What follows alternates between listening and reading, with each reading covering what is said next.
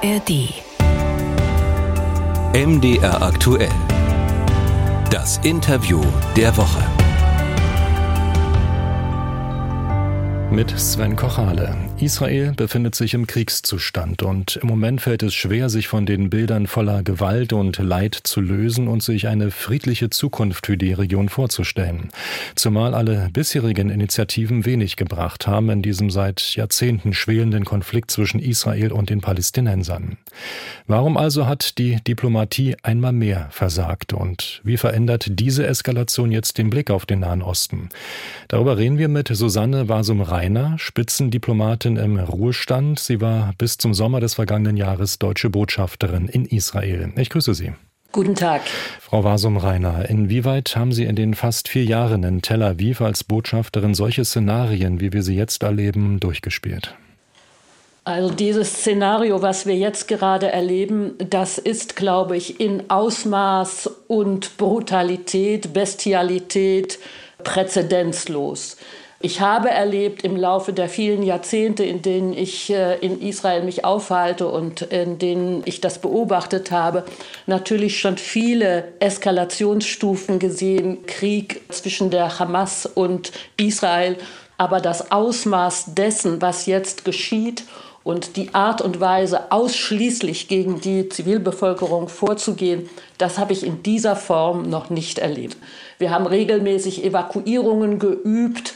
Wir sind zuletzt auch im letzten Jahr in ein neues Botschaftsgebäude umgezogen, weil alte Botschaftsgebäude keine eigenen Schutzräume haben, wie wir das bei 2021 erlebt haben, dass die Botschaft, die viele Mitarbeiter hat, dann in, äh, im Falle eines Alarmes in 90 Sekunden hat, um in einen Schutzraum zu gehen, der eben nicht im Bereich der Botschaft ist.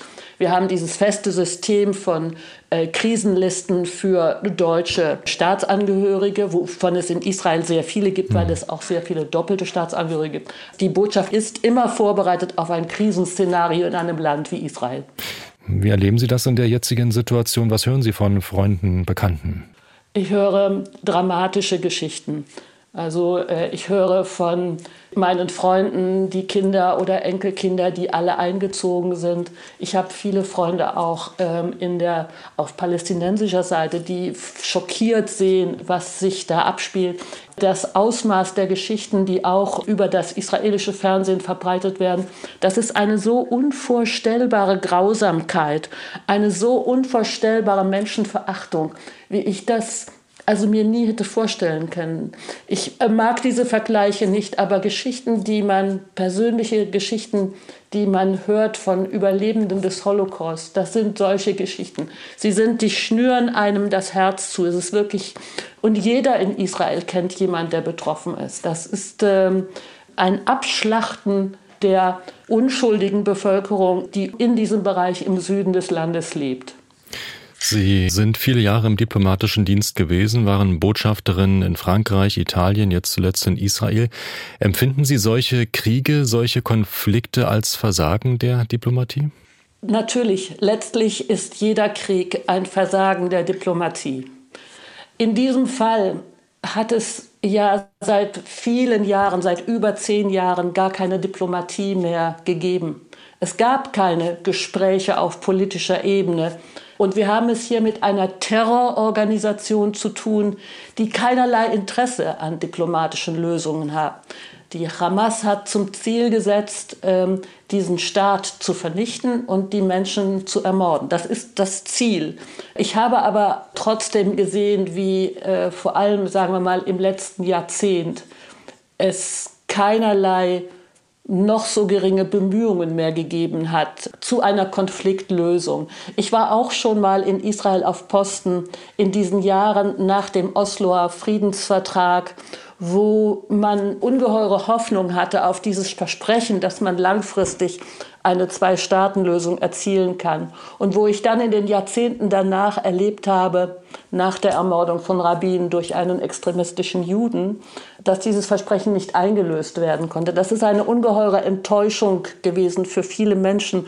Und im Laufe der Jahrzehnte ist sozusagen das Vertrauen in die Machbarkeit eines Friedens verschwunden und man hatte das Gefühl, man kann den Konflikt besser kontrollieren Und der Frieden ist etwas, was vielleicht eher gefährlich ist, was gesagt wurde, äh, nach dem Rückzug Israels aus Gaza diese Terroranschläge ja nicht aufgehört haben. Und dann in den letzten Jahren die israelische Regierung, die ihrer Bevölkerung gesagt hat, man kann diesen Krieg, äh, diese, diesen Konflikt marginalisieren. Wir sind sehr, sehr stark. Wir schließen Frieden mit arabischen Staaten. Aber um diesen Nahostkonflikt brauchen wir uns nicht mehr kümmern. Das können wir kontrollieren. Das ist sicherlich etwas, was man den israelischen Regierungen der letzten Jahre zum Vorwurf machen muss. Wie haben Sie das konkret in Ihrer Arbeit ähm, erlebt? Sie haben viel gesprochen, insbesondere auf der israelischen Seite. Ähm, hatten Sie das Gefühl, dass diese Zwei-Staaten-Lösung nie so wirklich greifbar werden konnte? Also ich meine, dass die Zwei-Staaten-Lösung immer noch die einzige Vision ist, wie man nachhaltig und langfristig diesen Konflikt beilegen kann. Ich sehe keine Alternativen würde man sagen, das ganze Gebiet wird israelisches Staatsgebiet, wie das äh, viele der rechten Parteien in Israel und der religiösen Parteien in Israel sagen, dann hat man doch eine Bevölkerungsgruppe, die fast gleich groß ist wie die jüdische Bevölkerungsgruppe in diesem Staatsgebilde dann, dem man wahrscheinlich nicht die gleichen Rechte einräumen könnte. Denn wie soll das weiter ein jüdischer Staat sein, wenn man 50 Prozent der arabischen Bevölkerung, die dann dort leben würde, die gleichen demokratischen Rechte geben würde, dann ich kann mir das nicht vorstellen. Also diese Trennung in zwei Staaten, das meine ich, ist eigentlich immer noch die einzige Vision, die, die es für meine Begriffe gibt, den Konflikt langfristig beizulegen. Dabei gab es zuletzt ja durchaus zarte Hoffnungszeichen, auch Entspannungsgespräche zwischen Israel und Saudi-Arabien, auch mit ähm, Jordanien. Ist das jetzt alles zunichte? Also Friedensvertrag mit Jordanien und Friedensvertrag mit Ägypten gibt es ja schon sehr lange. Aber mit den Abraham Accords sind diese arabischen Staaten, andere arabische Staaten, Bahrain, Vereinigte Arabische Emirate und zuletzt eben äh, die Gespräche mit Saudi-Arabien dazugekommen.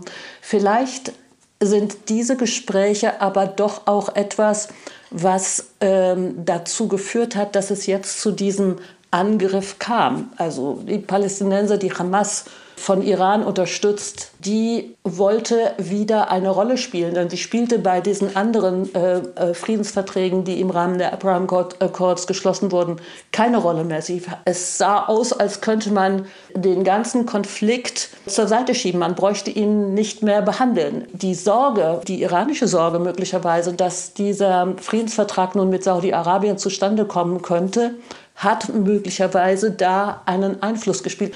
Es ist in der Tat so, dass dieser Terrorangriff intensiv vorbereitet werden musste, so wie er perfekt, äh, muss man leider sagen, ablief. So viele Menschen involviert, äh, präzise geplant, zuerst Raketen, dann diese Hunderten von Terroristen. Das konnte meines Erachtens nur mit Ausrüstung und Training von wahrscheinlich iranischer Seite so erfolgen. Sie hören das Interview der Woche bei MDR aktuell mit Susanne Wasum-Reiner, ehemalige Botschafterin in Israel. In welchem Konflikt sehen Sie jetzt Israel, wenn Sie auch vor allem auf die Region schauen? Wir haben es gerade so ein bisschen angesprochen. Libanon, Hisbollah. Welches Gefahrenpotenzial eröffnet sich da gerade? Ich glaube, Israel ist in einer unglaublich schwierigen Situation jetzt. Die schiitische Terrororganisation Hisbollah vom Norden aus wenn sich Libanon und Iran anschalten würden, dann gibt es einen Flächenbrand. Was passiert dann mit diesem Stück Land, auf dem über zwei Millionen Menschen leben, die nirgendwo hin können?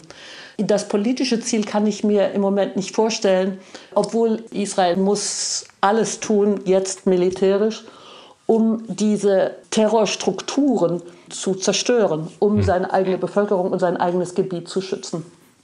Es gibt jetzt eine Notstandsregierung, ein, ein Kriegskabinett, aber welchen Einfluss haben die Radikalisierungstendenzen in der israelischen Regierung, die wir zuletzt erlebt haben, auf die Situation jetzt? Ich glaube, dass man da doch Einfluss sehen muss. Das letzte Kabinett Netanyahu, das aus Wahlen äh, in 2022 hervorgegangen ist, bestand nur aus rechten und religiösen Parteien. Es wurde der große Schwerpunkt auf ideologische Projekte gelegt, nämlich den Siedlungs illegalen Siedlungsausbau in der Westbank. Man hat die äh, Palestinian Authority und die Fatah-Partei, die in der Westbank regiert, systematisch geschwächt, obwohl das eigentlich ein Partner sein müsste.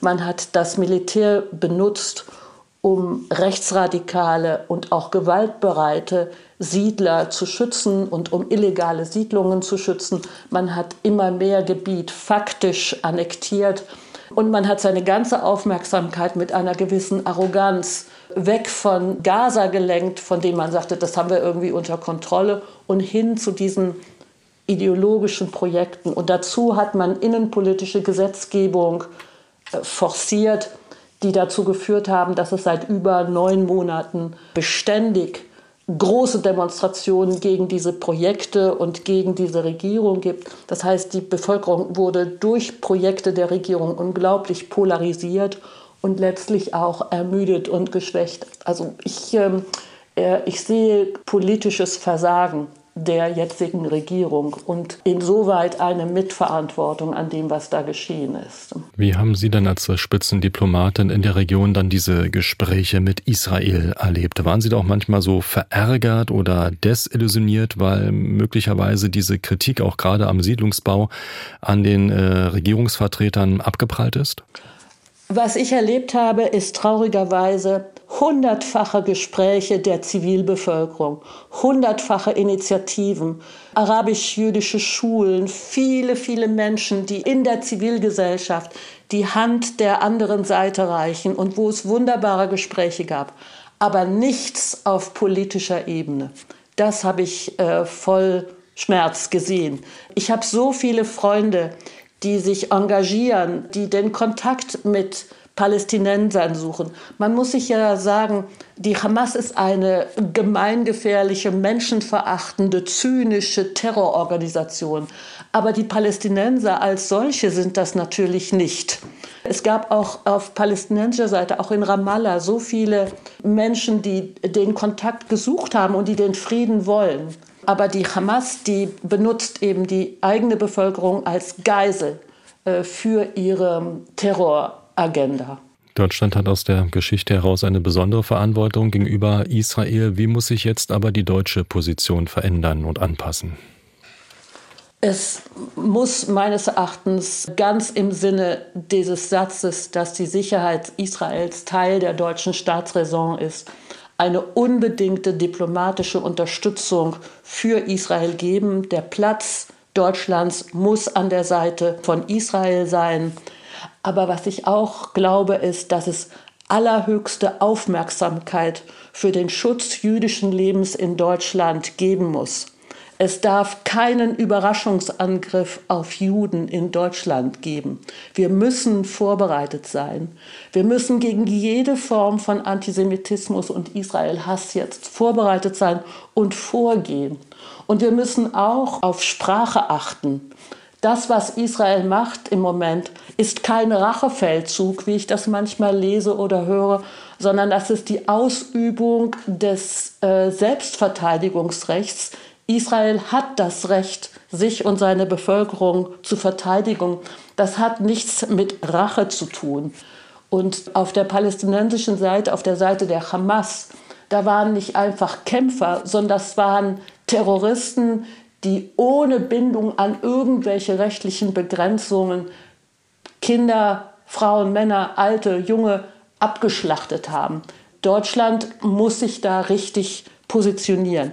Ich hoffe sehr, dass der Schutz aller jüdischen Einrichtungen in Deutschland eine so hohe Rolle, ein so hohes Gut ist in allen politischen Überlegungen, dass wir hier nicht irgendwann von Überraschung sprechen können. Mhm, aus der israelischen Regierung hört man aber schon Gedanken, die zu tun haben mit Vernichten, mit Auslöschen. Inwieweit ist das kein Sprachgebrauch, der auf Rache oder Vergeltung schließen lässt? Ähm, Israel hat sich in der Vergangenheit immer an humanitäres Völkerrecht gehalten. Wenn Gebiete bombardiert werden, dann werden vorher Warnungen ausgesprochen.